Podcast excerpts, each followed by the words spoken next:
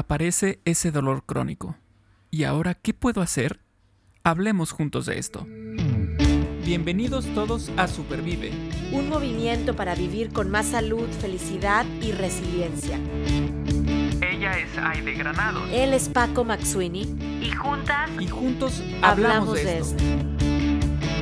Porque valoras tu salud tanto como valoras a tu familia, Supervive es para ti. ¿Cómo lograr vivir y más importante, supervivir con el dolor crónico? ¿Cuántas veces pensamos en algún familiar, en algún amigo, en alguna amiga, nosotros mismos que hemos vivido algunos días, tal vez algunas semanas con dolor y no nos gusta? Eh, y hoy vamos a estar platicando justamente de cómo supervivir con el dolor crónico desde un punto de vista más integral. Y, bueno, estamos muy contentos porque vamos a tener a una invitada de la cual vamos a estar aprendiendo sobre este tema que ahorita la vamos a presentar y a dar la bienvenida para, estoy segura que esta plática va a ser eh, de mucho provecho y también a todas las personas que nos están escuchando en este podcast Supervive, lo van a poder poner en práctica de manera inmediata. Paco, ¿cómo estás? Bienvenido. Muy bien, muy contento. Ya pasamos el número 100 de episodios y seguimos con temas que me parecen interesantes, que nos han dicho, nos han comentado que han sido de utilidad, que han ayudado y eso me pone muy feliz, eso me hace sentir satisfecho con lo que estamos haciendo. Agradezco que escuchen y que compartan.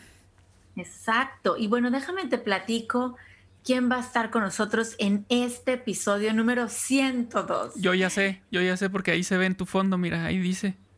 Ahí dice, me, muevo para un ladito. Ah, estamos muy contentos porque va a estar con nosotros platicando la doctora Arlene Betancourt. Y les platico que ella nació en San Juan, Puerto Rico, completó una licenciatura en biología y recibió su título de médico en la Universidad de Puerto Rico reconociendo su motivación para tratar al paciente en su totalidad, lo cual nos encanta platicar de eso aquí en Supervive, la doctora Betancourt eligió especializarse en medicina interna. Completó su pasantía y residencia en medicina interna en UT Southwestern y desde que terminó su residencia, la doctora Betancourt ha estado practicando aquí en el área de Dallas. Ella disfruta interactuar y colaborar con sus pacientes, y se esfuerza por educarlos, capacitarlos para que realicen cambios de salud positivos. Durante los últimos cinco años, ella ha estado practicando yoga y ha completado casi ya las 600 horas de práctica. También se ha interesado en los campos de la psicología positiva y la meditación y se ha inspirado en el trabajo de Shona Shapiro, Andrew Weil, Gretchen Rubin y Christine Carter y como resultado se especializó en medicina integrativa en el Centro de Medicina Integrativa de la Universidad de Arizona, la cual terminó en el 2019. Hoy la doctora Betancourt está aplicando activamente y me consta los conceptos de medicina integrativa en el Hospital Parkland, aquí en Dallas, en manejo del dolor crónico y la salud de los empleados. A la doctora Betancourt le encanta pasar tiempo con su esposo y su hijo, disfruta de cocinar sanamente con ingredientes reales, leer y viajar juntos en familia. Doctora, bienvenida. Nos da mucho gusto que esté hoy aquí con nosotros. Muchísimas gracias, Aide y Paco. Me encanta escucharlos y es un honor estar aquí por primera vez para una causa tan noble. Gracias por invitarme. Al contrario, gracias por haber aceptado, por estar aquí. Sabes, perdón, perdón, no quiero interrumpir este, todo lo que traes ya, Ede, pero es que me encanta que diga, este, por primera vez. Eso significa que vamos a tener más. Yo espero que sí, espero que sí. Muy bien. Perdón, Aide, perdón. No, no, es que va a haber más, va a haber más. Y, y bueno, es, le voy a decir una cosa, doctora cuando eh, tuvimos el gusto de conocerla y nos mandaba y nos, nos compartía los temas eh, de salud integral y bienestar, la verdad es que yo batallé para, para decidir, porque había muchos temas muy interesantes que tienen que ver con el bienestar. Y bueno, aquí tomo el comentario de Paco. Seguramente esta va a ser la primera de varias ocasiones en donde vamos a estar platicando con usted. Y elegimos el dolor crónico porque no hemos platicado como tal, así a fondo y, ver, revisar qué pasa con el dolor. Y sobre todo, ahorita vamos a platicar con detalle, pero ¿qué soluciones hay? Porque aquí en Supervive nos encanta enfocarnos no en el problema, sino en la solución. Entonces, yo quisiera, eh, pues, comenzar la pregunta número uno, ¿qué es el dolor crónico? ¿Quién lo padece? ¿Y cuáles pueden ser las razones para tenerlo, doctor? Pues sí, el dolor crónico se define como un dolor que ha estado pasando por, seis meses. Y claro, el dolor agudo es una respuesta normal a, un insulto, a una herida, una operación. Es la manera del cuerpo defenderse y anunciarnos ah, que tenemos que empezar el proceso de sanación. Pero una vez nos curamos, algunos permanecemos con dolor crónico.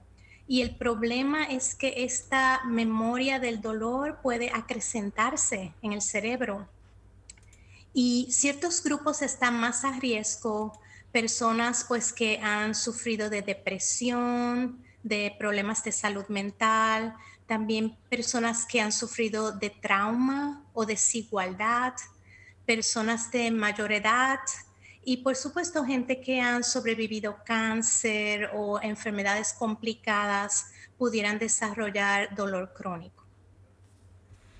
Ok. Eh, ahorita mencionó un término que es eh, memoria, memoria del dolor. Este, ¿sí lo escuché bien? Sí. Eh, ¿Qué, es eso? Me causó curiosidad el término.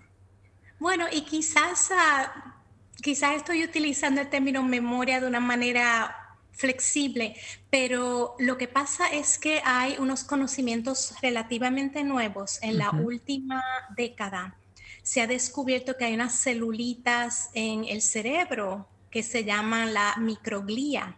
Ok. Y se pensaba antes que esas células eran inactivas, pero esas células son como las que modulan la actividad del cerebro, la inflamación, las conexiones entre una célula y otra.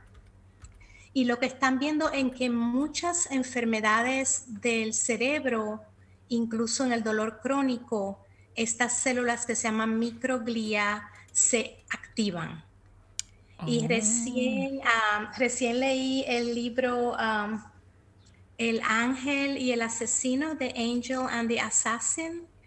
Y este libro es una compilación de, de historias de mujeres que padecían de dolor crónico, de depresión, de reuma, y cómo la investigación de la microglía y ciertos tratamientos les ayudaron a mejorar. Ok, muy bien, muy interesante. Muy, es demasiado interesante. No, no, había, no había escuchado yo ese término y tampoco había escuchado el término eh, de microglía pero bueno, voy a investigar un poco más. Investigue, Me interesa lo, mucho. Lo bueno es, como dijo Aide, que si empezamos a pensar en las microglías, nos acercamos a la solución, porque hay maneras que las podemos calmar. Ah, y así es que lo describen los expertos, buscar maneras de calmar las microglías. No, y, y, quiero decirle, doctora, sé que Paco trae una pregunta pero ya lo vi pensar, se quedó pensando. Lo vi, me asusté, ya, dije, ¿ahora qué va a decir? Ya le iba a decir, ya le iba a decir, pero, pero no, me, detuvo. bueno, y lo hemos platicado en otros episodios. Paco es superviviente de esclerosis múltiple y todo el tema de dolor es un tema para pacientes de esclerosis. Usted lo mencionaba, pacientes con cáncer eh, y, muchos otros pacientes, fibromialgia, fibromialgia y no mencioné autoinmune, pero por supuesto eso es un riesgo también. Y de hecho, este libro relata también información sobre la esclerosis múltiple. Así que sí les recomiendo el libro. Yo ya ahorita lo voy a poner en mi carrito de Amazon. ya confesé en otro podcast que era uno de mis guilty pleasures comprar también. Gracias, doctora. Bueno, pero Paco, creo que tú traes una pregunta por ahí. Sí, bueno, ahorita también mencionó la doctora eh, en relación como a esta cuestión de eh, mentalmente cómo se podía calmar uno y entonces bajar un poco esto del dolor crónico. Pero bueno, me, gustaría saber cómo se relaciona la salud mental, el dolor y el uso de narcóticos. Sí, eso es muy importante porque como sabemos, ah, estamos en una crisis, una epidemia de abuso de opioides y muchas personas mueren por sobredosis.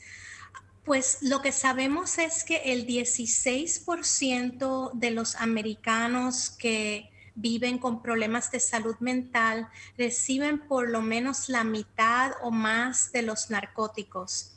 Y esto es un problema muy grande porque pues ya sabemos que los narcóticos no son el tratamiento más efectivo para el dolor, pero pueden traer muchas complicaciones como problemas para respirar, síndrome de abstinencia neonatal en bebés que nacen de mujeres que estaban usando narcóticos y gente que pues que usa inyectables ah, como narcóticos inyectables, se ha visto también un aumento en la incidencia de nuevos casos de virus de inmunodeficiencia humana, porque no siempre tienen las ah, técnicas más estériles. Así que por muchas razones se ha comenzado un movimiento a nivel nacional con el NIH, ah, con el CDC, para tratar de reducir el uso de opioides y mirar a otras alternativas que en realidad son mejores. Pero no se puede hacer eso sin atender a la salud mental. Ya sabemos que las técnicas más efectivas para tratar el dolor y para dejar de utilizar los opioides o por lo menos minimizar el uso de los opioides tiene que ser con técnicas de salud mental integradas. Y, eso es una de las cosas que estamos haciendo en Parkland, que tenemos psicólogos y médicos psiquiatras que son parte del equipo que atienden a las personas con dolor crónico. O sea, es que realmente una cosa lleva a la otra, es un círculo vicioso. Estamos hablando de salud mental, eh, que, bueno, podríamos dedicar otros 10 episodios, ¿no? Para las causas de por qué no tengo, por qué me falta salud mental o, tengo una enfermedad mental. Eh, y esto cómo se relaciona con entonces el uso de opioides o el abuso de los opioides, eh, pues ligado al dolor crónico. O sea, si, si redujéramos eso, estamos hablando que la mitad del consumo de los narcóticos bajaría, ¿no? Y bueno, yo, yo le quiero preguntar, porque creo que ya ahorita nos abrió una primera puerta, doctora, de decir, los opioides no es lo más efectivo para el manejo del dolor crónico y empezó a hablar de algunas otras herramientas, psicólogos, psiquiatras, pero ¿qué otras, eh, vamos a decirlo así, prácticas integrativas hoy se están comenzando a utilizar eh, pues para, para atender el dolor crónico, no solamente con una pastilla, con un narcótico, con una inyección. Bueno, pues entonces empezamos a hablar de la conexión entre el cuerpo y la mente, el mind-body connection.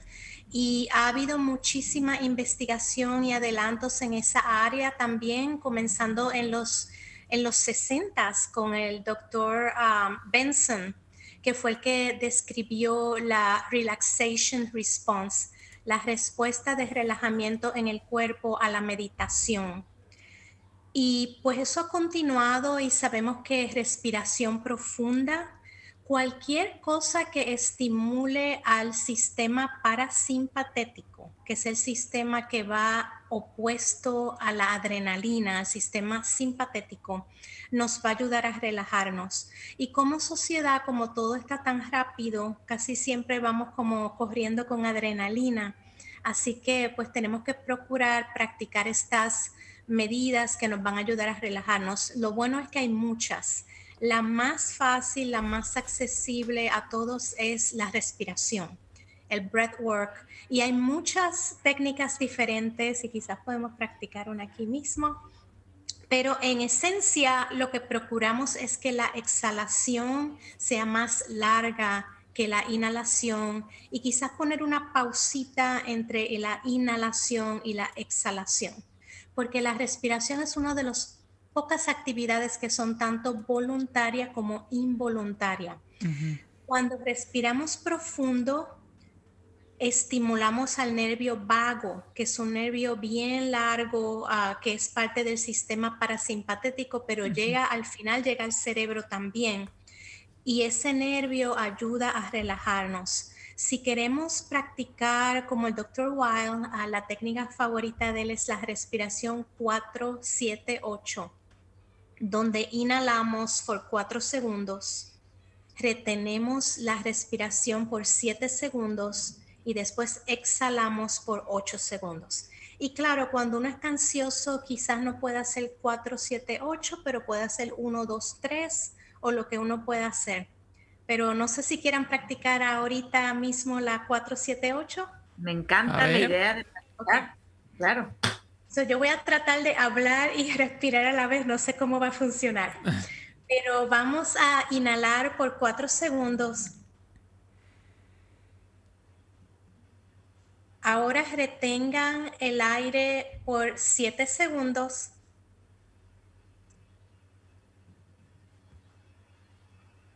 Y ahora exhalen por 8 segundos.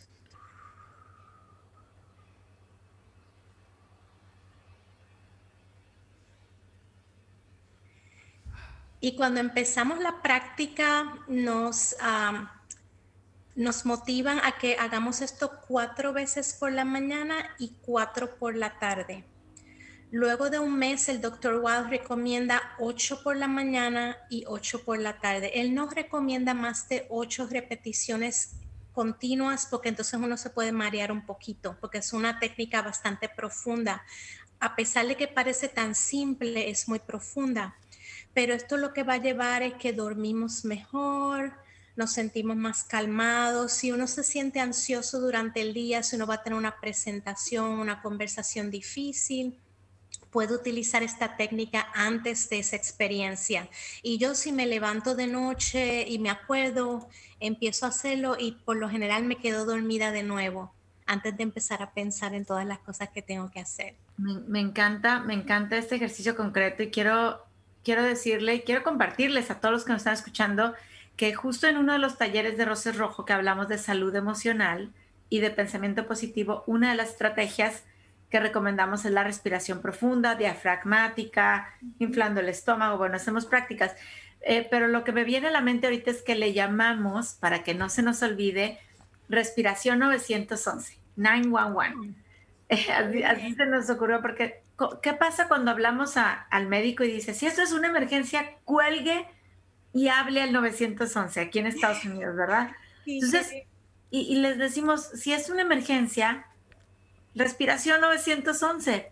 No nos cuesta dinero. Como usted dice, es una, un acto voluntario, eh, ¿no? Hacerlo, respirar y con esta conciencia.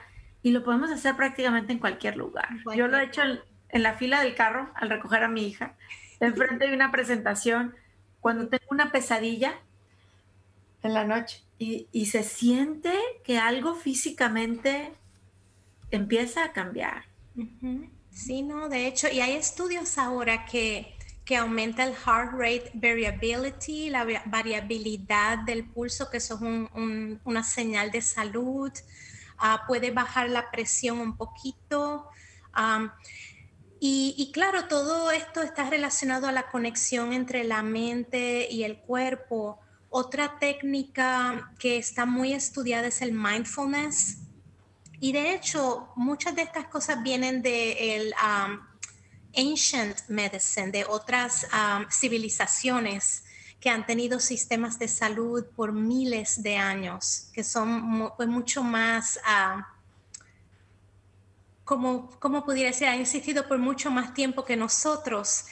Y pues el mindfulness es, viene de, la técnica budista, del estilo de vida budista, es donde uno se concentra en el presente ah, y observa lo que está sucediendo sin juzgar la situación.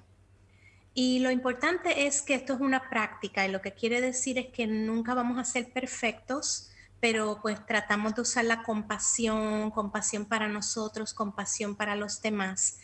Pero ahora se ha notado con los estudios de Functional MRI, resonancia magnética funcional, que la gente que practica mindfulness tienen cambios positivos en el cerebro no les dije antes, pero cuando uno tiene dolor crónico, depresión, pues las áreas más primitivas del cerebro están más acentuadas, como la amígdala, que es un área que se relaciona al temor, a la ansiedad.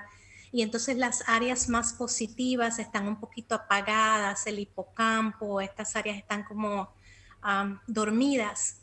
Pero con técnicas como la mindfulness, acupuntura, con otras técnicas, podemos entonces empezar a notar que se calman las microglías y la persona empieza a reactivar ciertas áreas del cerebro que son más beneficiosas. Y claro, es un proceso, coge tiempo, es proporcional a la práctica, pero cualquier práctica, aunque sea corta, es mejor que no practicar. Ah, estiman que el promedio mínimo para cambios significativos es como 12 minutos al día de mindfulness. Así que no es una inversión tan grande, 12 minutos, si, pensamos en los beneficios que podemos ah, tener de, de, la práctica. Y también porque es una práctica que es gratis. Entonces nos gusta hablar de esto porque pues siempre yo estoy pensando en las cosas que todo el mundo puede accesar una de las prácticas de mindfulness más simples para empezar es el Loving Kindness Meditation. Y es donde uno se dirige a autocompasión. Es mucho más efectivo si uno se pone la mano sobre el corazón. Eso lo recomienda la doctora Shona Shapiro, que es una psicóloga en la Santa Clara University. Y la razón por la mano en el corazón, pues es un acto de compasión y también se, se suelta un poquito de oxitocina en el cuerpo cuando nos tocamos con cierta presión. Es como casi un automasaje. Y ella lo que hace es que todas las mañanas empieza el día con el Loving Kindness Meditation y lo empieza diciendo Good morning, I love you. Mm. And her name, el nombre de ella, pero nosotros podemos hacer Good morning, I love you, Aide. Good morning, I love you, Arlene.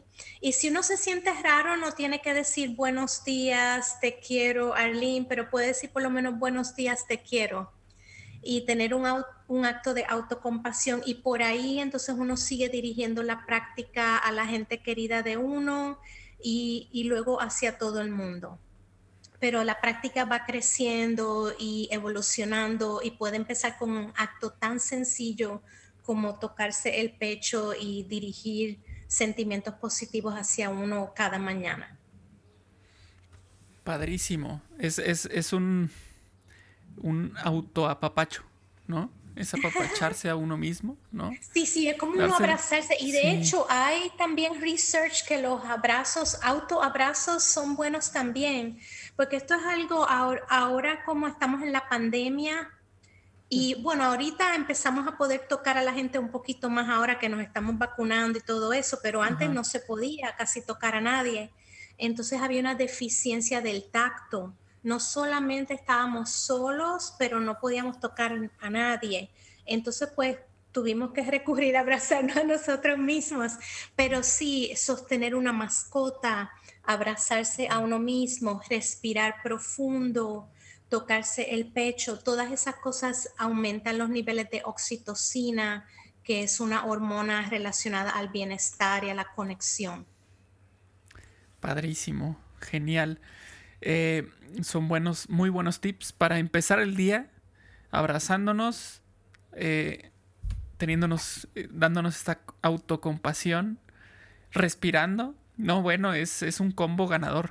Creo yo que es un, un combo ganador para, para empezar un día este, genial, ¿no?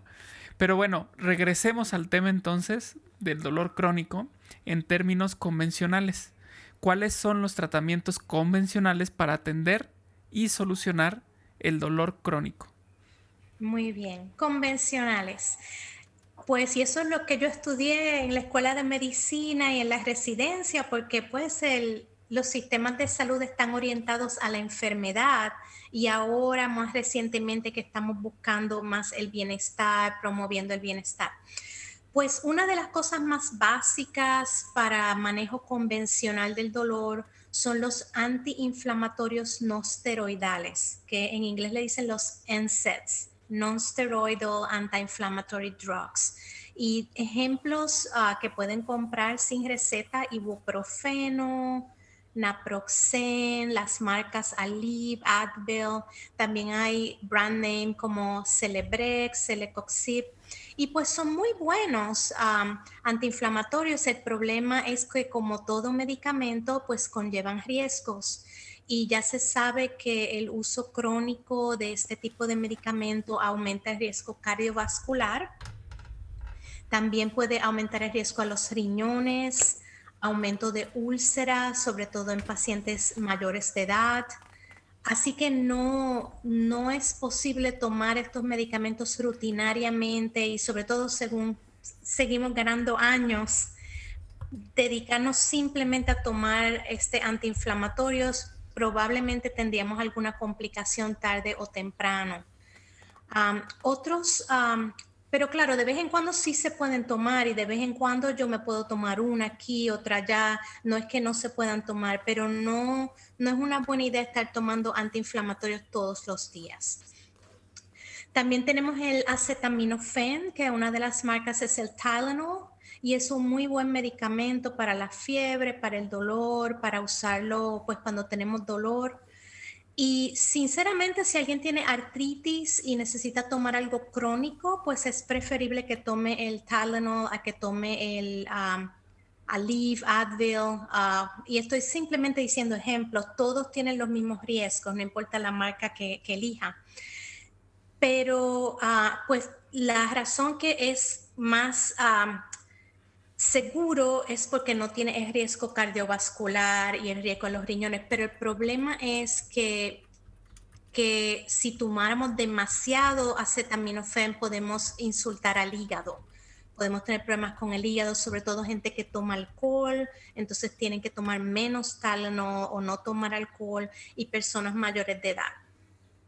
Otras alternativas son antidepresivos, ah, sobre todo los ah, serotonin, norepinephrine, reuptake inhibitors. Um, son unos medicamentos que ayudan con los neurotransmisores, con la serotonina, con la norepinefrina en el cerebro.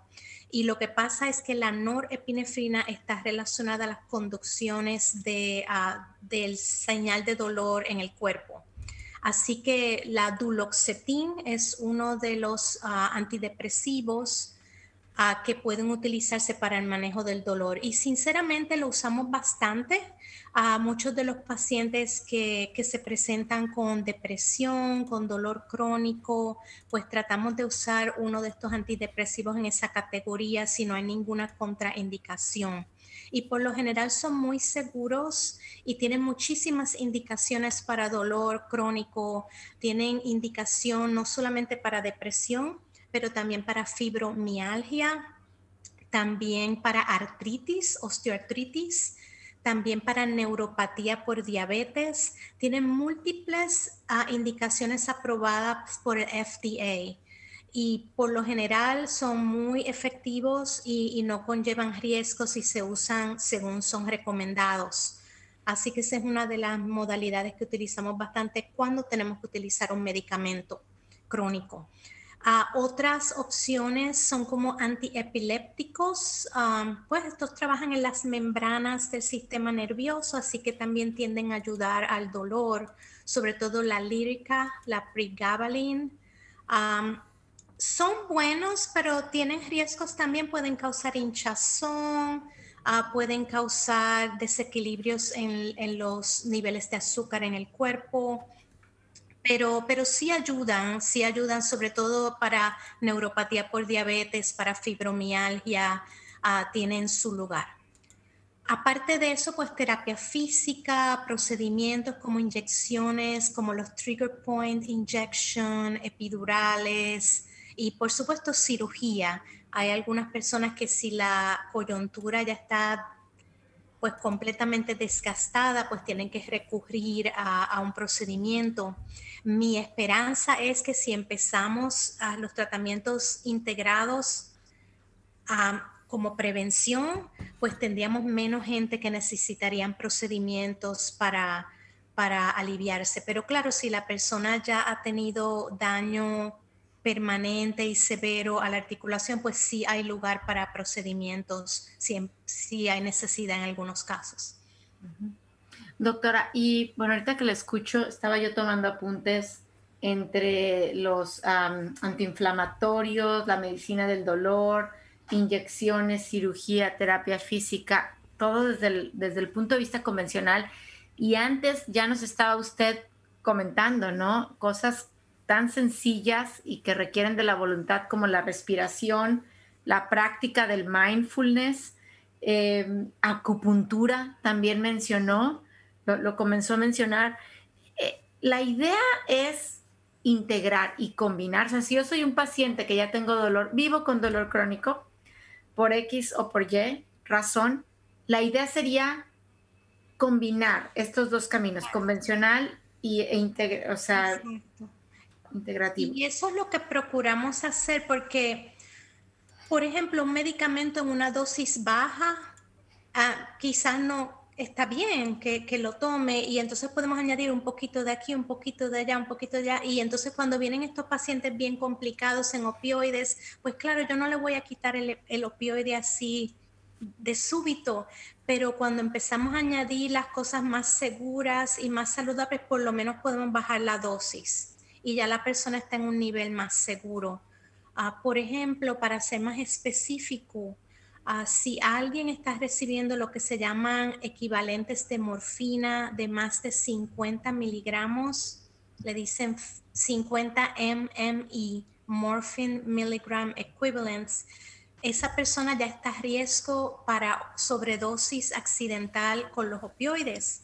Se supone que esa persona tenga una receta para el antídoto, para el naloxone, el Narcan disponible. Si la persona está tomando cualquier cantidad de opioide y uh, sedantes como las alprazolam, Xanax, las benzodiazepinas, también necesita tener uh, acceso a ese antídoto. Y lo que quiero decir es que cuando llegan los pacientes en, en lo que están, pues le damos medidas de seguridad, pero también yo procuro ver cómo yo puedo bajar por lo menos la cantidad que esté en una dosis más baja o quizás que esté en una combinación más peligrosa. Si está en esa combinación, yo trato de quitarlo por lo menos de una de las dos porque la combinación es peor que ninguna de ellas separada. Así que completamente de acuerdo. Añadiendo un poquito de aquí, un poquito de allá, un poquito de comida saludable, un poquito de movimiento, un poquito de meditación, un poquito de respiración y quizás un poquito de duloxetin o lo que sea, podemos bajar los otros medicamentos que son más peligrosos. Muy bien, hasta yo creo que yo creo que también eh, lee mentes, porque la siguiente pregunta incluía alimentación y justo acaba de mencionar alimentos.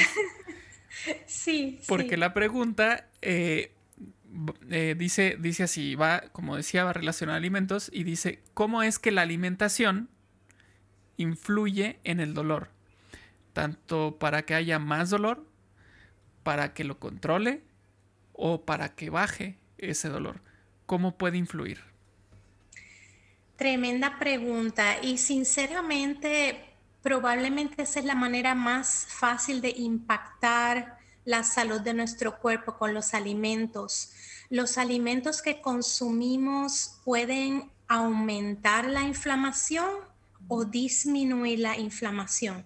Y en términos generales, una dieta natural de comida real es muchísimo más saludable que una dieta de componentes artificiales, lo que llaman fake food, comida de mentira. Y fake food es las cosas que son procesadas, sobre todo las comidas ultra procesadas, esas cosas que uno las mira y eso no aparece así en la naturaleza. Mm. Esas son ultra procesadas y el problema es que esas comidas tienen demasiados aditivos. Y bueno, hace varias décadas se pensaba que quizás esos aditivos eran mejores que las cosas reales, porque usted sabe, siempre los humanos nos estamos inventando cosas. El, el endulzante artificial, o es mejor. Pero ahora se ha descubierto que todas estas cosas artificiales dañan el organismo, confunden a esas bacterias buenas que viven en nuestros intestinos, las, las hacen ah, reaccionar de manera negativa. Y lo opuesto, gracias a Dios, lo opuesto también es correcto. Los vegetales, las frutas, los pescados, el aceite de oliva, tienen componentes reales que son beneficiosos para la salud. Así que tremenda pregunta. Por eso, por eso luego, ¿cuántas veces escuchamos que la comida es medicina? Yo digo, es parte de la medicina porque claro, estamos introduciendo nutrientes, macro y micronutrientes, que, definitivamente hacen la función de, me imagino, aliviar, eh, que las reacciones químicas que pasan a nuestro cuerpo se regulen, que esas bacterias vivan felices, las buenas bacterias, por supuesto. Eh, y, creo que esta parte que usted dice resumido en comida real, comida, real, buscar la comida real y no la comida que parece, pero no es, ¿verdad? Sí, que, te, dicen ya eh, componente idéntico al natural. Dices, ok. sí. No, o, lo, nos venden el, el yogur de fresa sin fresa. Yo digo, oh. la leche de chocolate sin el cacao o la cocoa. Y, y hay que tener cuidado, como mencionas el yogur y la leche de, de chocolate uno de los componentes más peligrosos, ese sí que yo lo detesto, el high fructose corn syrup. Ese en, súper endulzante a base de sirope de maíz está muy asociado con el hígado graso y con cambios en metabolismo, incluso diabetes. Así que yo le digo a la gente, ok, por lo menos mire, y claro, si miran las sodas, tienen high fructose corn syrup, pero también algunos yogur y también algunas leches ah, con sabores este, artificiales. Así que hay que tener mucho cuidado con los jugos, con todas esas, lo que llamamos las azúcares añadidas, added sugars. y de nuevo, es cosas que no se pueden encontrar en la naturaleza. Así que ahí está la primera señal. Exacto, y bueno, está presente hasta, yo digo, en los aderezos, en todos lados. Es uno de los ingredientes que enseñamos a leer en las etiquetas eh, para decir fuera de mi despensa, de mi pantry, de mi refrigerador. Pero bueno, toma, toma tiempo y, entender lo que usted ahorita nos está compartiendo, el efecto que tiene en la inflamación, entonces en el dolor, porque estamos hablando del dolor. ¿Cómo más real tengo más probabilidad de que mi dolor, junto con otras eh, soluciones que el doctor me está dando, disminuya. ¿Y quién, quién no quiere vivir sin dolor? Absolutamente. Y les quería decir, porque también siempre nos gusta quitar cosas, pero es bueno añadir también. Así que ciertos alimentos, si añadimos, nos van a ayudar en gran manera. Uno de los principales es el aceite de oliva extra virgen y tiene que ser extra virgen porque hay un componente natural que se llama el óleo cantal, que es exclusivo para el aceite de oliva extra virgen. Recientemente fue que lo lograron aislar e identificar.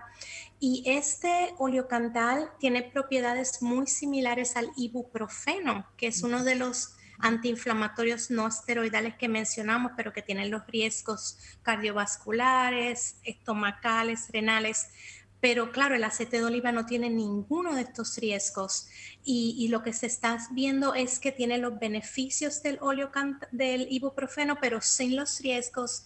Y ya sabemos que el aceite de oliva es parte integral de la dieta mediterránea que también se asocia a beneficio cardiovascular, menos diabetes, menos cáncer.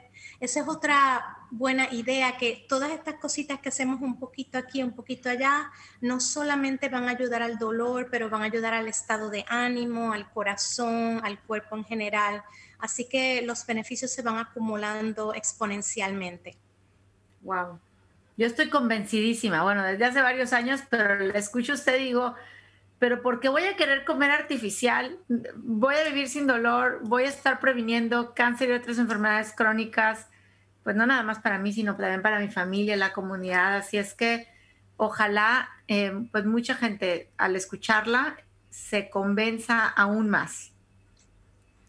Gracias. Sí, yo, yo creo que es todo un proceso.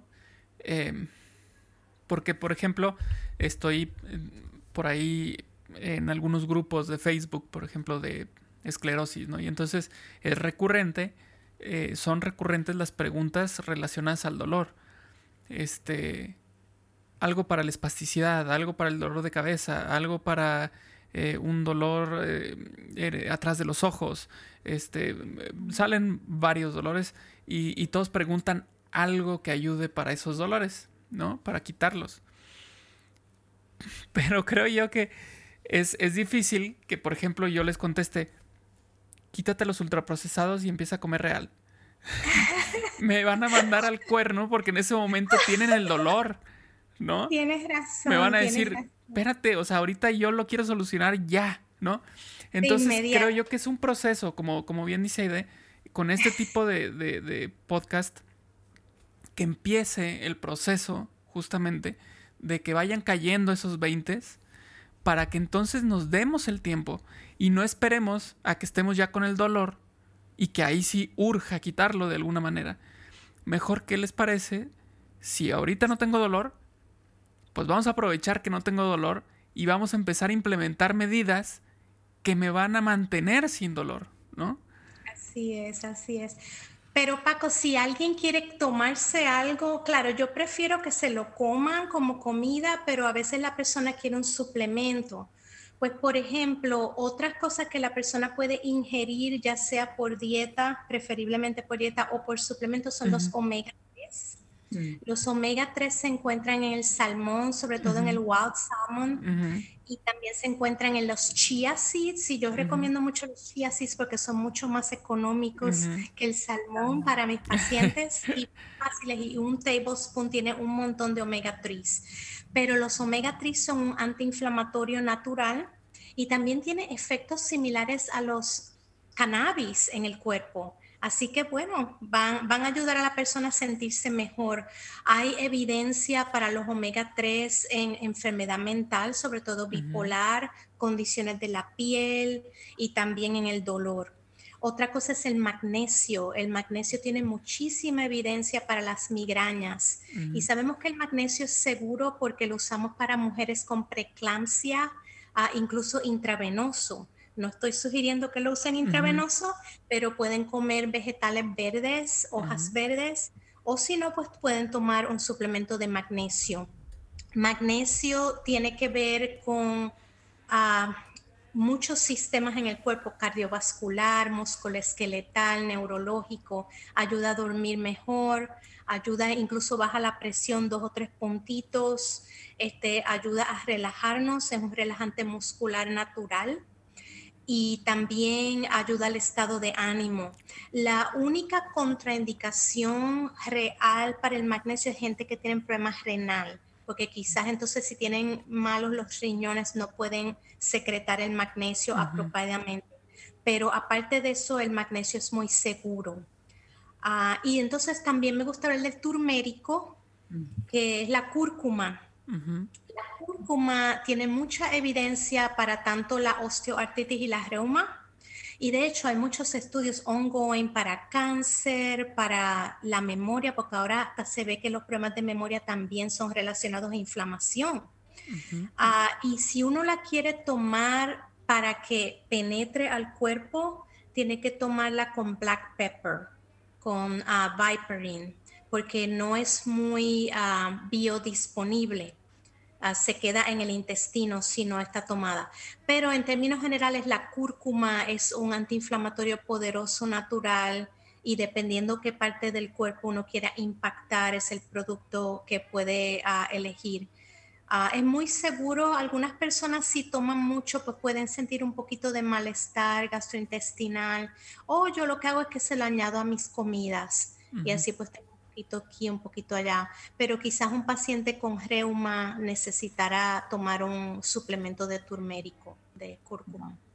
Me, encanta ver toda la, pues la riqueza. Siento que es como, así como cuando vamos a un restaurante y hay un buffet en donde elegir. Eh, ahorita hablando del dolor crónico, y, no, he, platicado una experiencia personal, pero me, me voy estoy con esperanza porque digo, bueno, no solamente es una pastilla, sino la respiración, el mindfulness, la acupuntura, la comida real, que ya nos platica ahorita de la dieta antiinflamatoria mediterránea, los suplementos. ¿Por qué? Porque el, estar yo bien nutrida, pues me va a ayudar. Ya mencionó el omega, el magnesio, el turmeric, de muy diversas maneras. Yo digo, seamos creativos al preparar los alimentos, al hacernos un jugo, un smoothie, un licuado, o tomarnos esa pastilla, ese suplemento, siempre, por supuesto, con supervisión de un profesional de la salud, de nuestro doctor, eh, de nuestra doctora, pues, pues yo me siento como con, con ese bufete enfrente de decir, hay, hay muchas opciones. Em, y tengo una pregunta para usted, y aquí meto un poquito de mi historia personal. Em, sí tengo como unos a lo mejor tres, cuatro años viviendo con un dolor por más de seis meses, entonces ya lo califiqué de crónico, doctora. Em, empecé, lo voy a, no es consulta, pero empecé del, lado izquierdo. consulta. Eh, con un dolor como de migraña y me dolía el cachete que decimos, no podía masticar, mi cuello, mi hombro. Y, fue casi por eliminación, porque recorrí doctores, ¿no? Desde neurólogos, terapia física, hasta que llegué con un dentista especializado en, en inglés le llaman TMJ eh, disorder y en español creo que le llaman articulación de la mandíbula. Pero no tenía yo todos los síntomas de, de ese achaque, algunos y me ponen una, una guarda en la boca por cuatro meses, 24 horas. O sea, yo comía, dormía. Es un doctor pues especializado en ese tratamiento y el dolor se me quita. Oh. Se me quita. Me dejo de usar la guarda, eh, pasan otros dos años, me regresó el dolor ahora con la pandemia. Creo yo que el estrés no ayudó, pero eh, me vuelven a poner el aparato se me vuelve a quitar el dolor. Entonces digo, es algo estructural. Y a lo que voy aquí es que yo ya estaba en fila para ir con un médico del dolor, el, pain management doctor, que me iba a hacer inyecciones aquí en, en mi, en mi, pues, por el dolor. Pero el día que llegué con él, no traía dolor ya. O sea, le dije, ya vengo aquí a conocerlo, pero yo ya no tengo dolor. No me inyectó. El chiste es que me, la pregunta que me llama la atención fue, me dijo, Aide, ¿cómo duermes? ¿Cómo estás durmiendo? ¿Cuál es la calidad de, tu sueño? Y me quedé mala, es mala. Yo me mucho en la noche, varias veces. Entonces, ¿cómo el sueño afecta o me ayuda con el tema del dolor crónico? Sí, eso es bien importante. Ah, el sueño, bueno, cuando dormimos es cuando reparamos el cuerpo. Así que hay una conexión súper poderosa entre el sueño y el dolor. Y prácticamente todos los pacientes que tienen dolor crónico no duermen bien de una manera u otra. Y entonces es de nuevo un ciclo que se alimenta uno del otro. Duerme peor, hay más dolor tiene más dolor, no puede dormir. Es un ciclo. es bien importante reconocer que, bueno, sabemos que tratamos de dormir de 7 a 9 horas a cada día, y, pero algunas personas sí pueden estar dormidas, pero no tener calidad de sueño. Hay muchos síndromes, uh, desórdenes del sueño como el apnea del sueño, pero también están los restless legs, que, pudieran estar asociados a deficiencia de hierro. Ah, también este, pues hay personas con ansiedad que tienen problemas para quedarse dormida o se levantan a la mitad de la noche. Para esto, una de las cosas más importantes que aprendí que, que revolucionó mi pensamiento sobre el sueño, el sueño se supone que sea bifásico. Eso de levantarse en cuatro horas es normal. Así era que dormían la gente antes de que viniera la electricidad. Así que solamente aceptar de que es normal que nos estamos levantando después de tres o cuatro horas, pues por lo menos nos calmamos, no somos nosotros, es que el sistema artificial de trabajar de 8 a 5 y de tener lucecitas, eso pues no, no es lo natural. Pero hay personas que tienen problemas para dormir y claro, lo primero que uno piensa es tomarse una píldora, tomarse una Benadryl, hay gente que están tomando Ambien o, o diferentes cosas para dormir. Y el problema es que ninguna de estas medicinas para dormir le van a dar sueño que sea de calidad. Producen sueño fragmentado que no llega a la etapa REM, que es la etapa profunda de sueño donde el cuerpo se repara. Así que en realidad cuando el paciente viene con dolor crónico, prácticamente todos los pacientes yo encuentro una razón para pedir un estudio del sueño. Si el paciente está en opioide, se supone que tenga estudio del sueño porque el opioide puede causar o empeorar el apnea del sueño. Es algo bien peligroso entonces la gente empieza, el apnea del sueño es cuando la gente deja de respirar de noche y hay unas pausas y cuando esas pausas ocurren el oxígeno baja. Entonces imagínense en el cuerpo, no, no le llega el oxígeno. Entonces lo único que la persona, casi nadie se da cuenta que está dejando de respirar, pero se levantan con dolor de cabeza, se levantan cansados o tienen la presión alta o, o simplemente el dolor sigue empeorando. Así que hay ciertas condiciones que nos hacen más ah, propensos a ordenar pruebas del sueño y el dolor crónico es una de ellas. Hay algunos expertos que opinan que cualquier paciente con fibromialgia debiera tener un estudio del sueño, porque sería muy sencillo y la asociación es tan y tan fuerte que prácticamente todos los estudios que ordenamos son anormales, son positivos para, para desórdenes del sueño. Pero cosas que podemos hacer si no tuviéramos un desorden del sueño, simplemente tenemos pues un poquito de nervios, estrés. Ah, la melatonina es muy buena. Se recomienda comenzar con dosis bajitas de quizás un miligramo, ah, no más de tres miligramos. Pero si eso no funciona, podemos llegar hasta 10 miligramos. Ah, no, no es un medicamento peligroso y sí nos ayuda a, dormir, a relajarnos. Y de hecho hay muchos estudios que están ocurriendo ahora mismo para la melatonina y prevención de cáncer y muchas otras cosas, desórdenes neurológicos, porque de nuevo todo está interconectado y solamente estamos empezando a entender todos estos procesos. Perfecto, perfecto. Bueno, pues en esta plática ya se, se han tocado diferentes diferentes temas, diferentes formas de abordar esto del dolor crónico, el estilo de vida, mindfulness, este, actividad física, pero también mencionó por ahí, eh, por encimita, cannabis, fue mencionado. Eh, y bueno, la cuestión es que también, repito, eh, regresamos a los foros en los que estoy con pacientes de esclerosis. Eh, está todo este tema del, aceite CBD, ¿no? De CBD oil. Eh, y hay unos que lo recomiendan ampliamente. También he visto videos de doctores hablando sobre el cannabis. Por ejemplo, eh, vi un neurólogo que decía, es que sí, sí ayuda efectivamente, pero se ha analizado cuál es la forma más rápida y más, sí, más rápida para, para atacar un dolor. Y este dice, pues, inhalado. Eh, oh. Pero, obviamente él dice, pero no se recomienda porque, pues, es una contraindicación con esclerosis. Por ejemplo, eh, el fumar es, es muy malo, ¿no? Entonces dice, pues no, entonces sigamos explorando de qué otra forma, ¿no? Y entonces empieza a hablar de que los que se comen, eh, y dice, no son tan rápidos. Este, y entonces llega eh, al aceite y dice, bueno, es, un, es una, una rapidez media, es más rápido que el que te comes, es menos rápido que el que fumas, pero digamos que tiene, él, él decía que tenía una efectividad, eh, rapidez media, efectividad él lo consideraba igual, ¿no? ¿Qué, ¿Qué, qué, nos puede comentar acerca de todo este movimiento de, de cannabis? Bueno, Sí, y, claro, yo no soy una experta en cannabis, pero en todas las conferencias de medicina integrada estamos hablando del cannabis.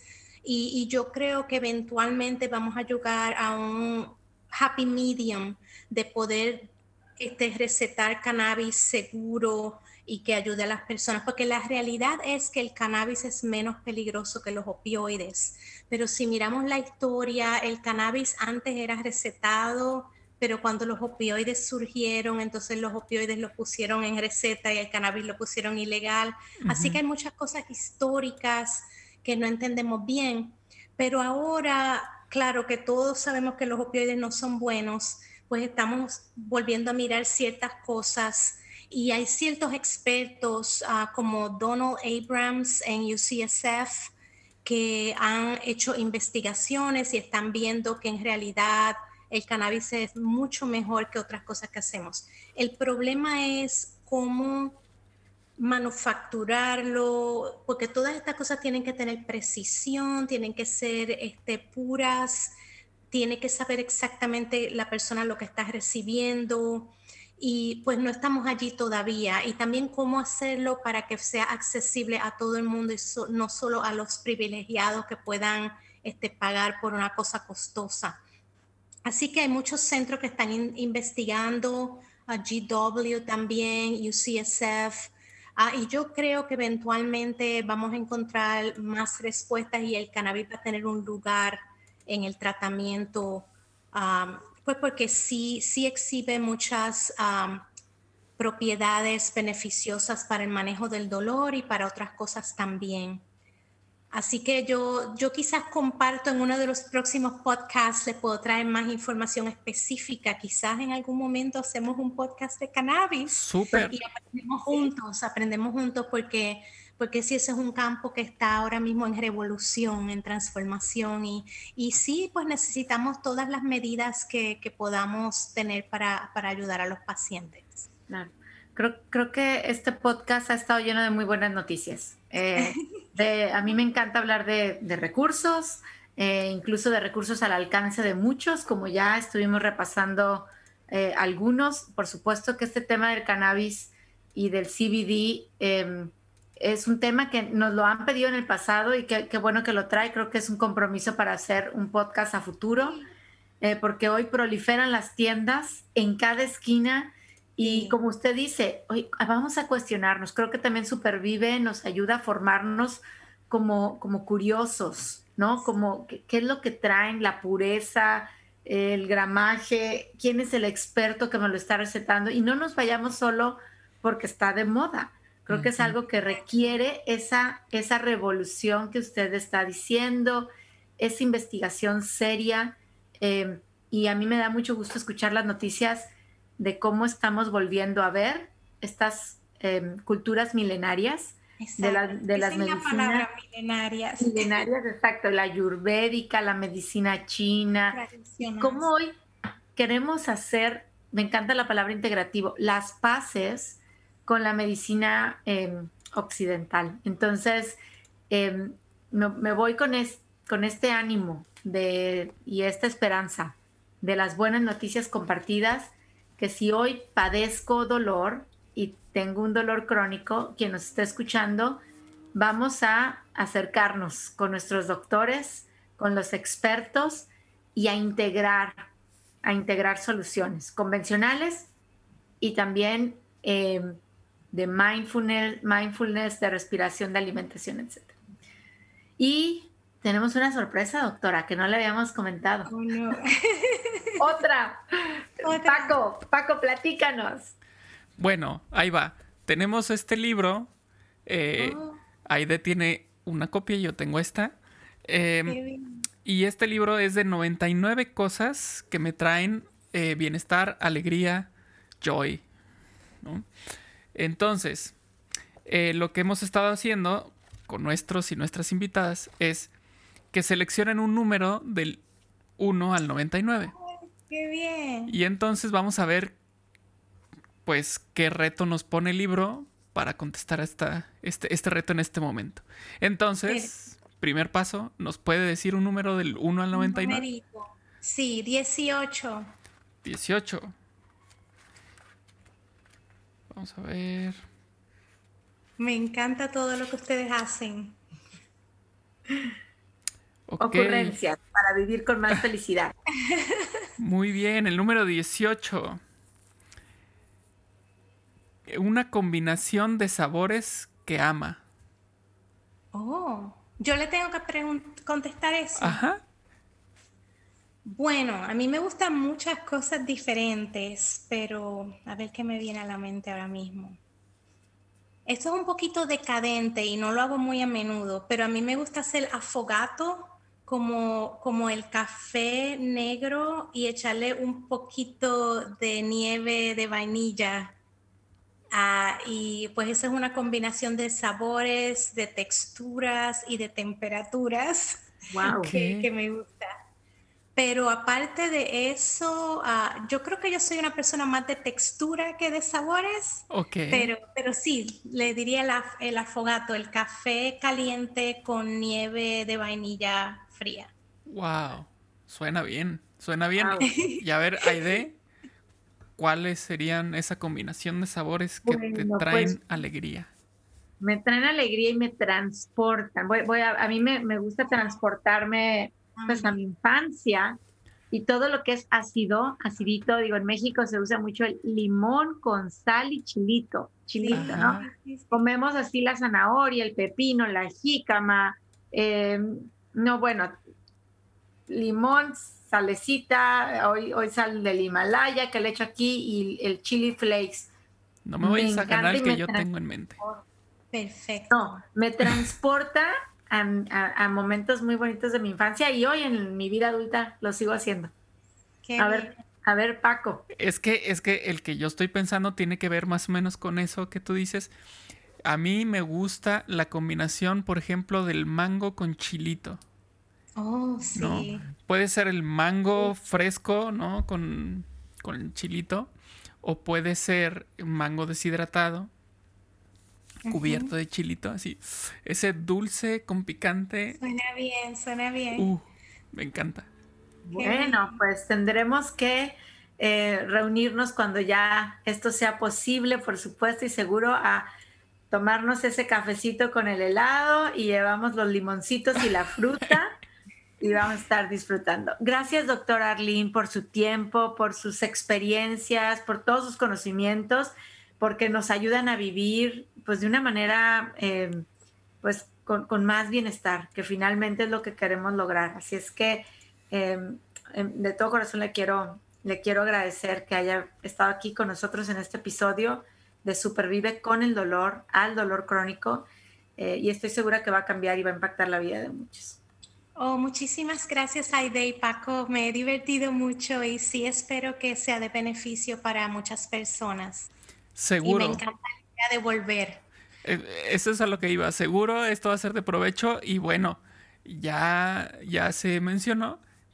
Esperemos que haya más y tengamos más información que sea beneficiosa para todos nosotros. Y bueno, pues como siempre decimos, eh, que esto sea una epidemia de bienestar y compartamos. Si me sirve a mí, le va a servir a alguien más si creo que en este momento no me sirve a mí, le puede servir a alguien más de cualquier forma y en algún momento me servirá a mí también. Entonces, compartamos, guardemos, nos podemos suscribir al podcast que va a estar, está disponible en Spotify, en, en Apple Podcast, en Google Podcast, en iBox, en la plataforma que prefieran.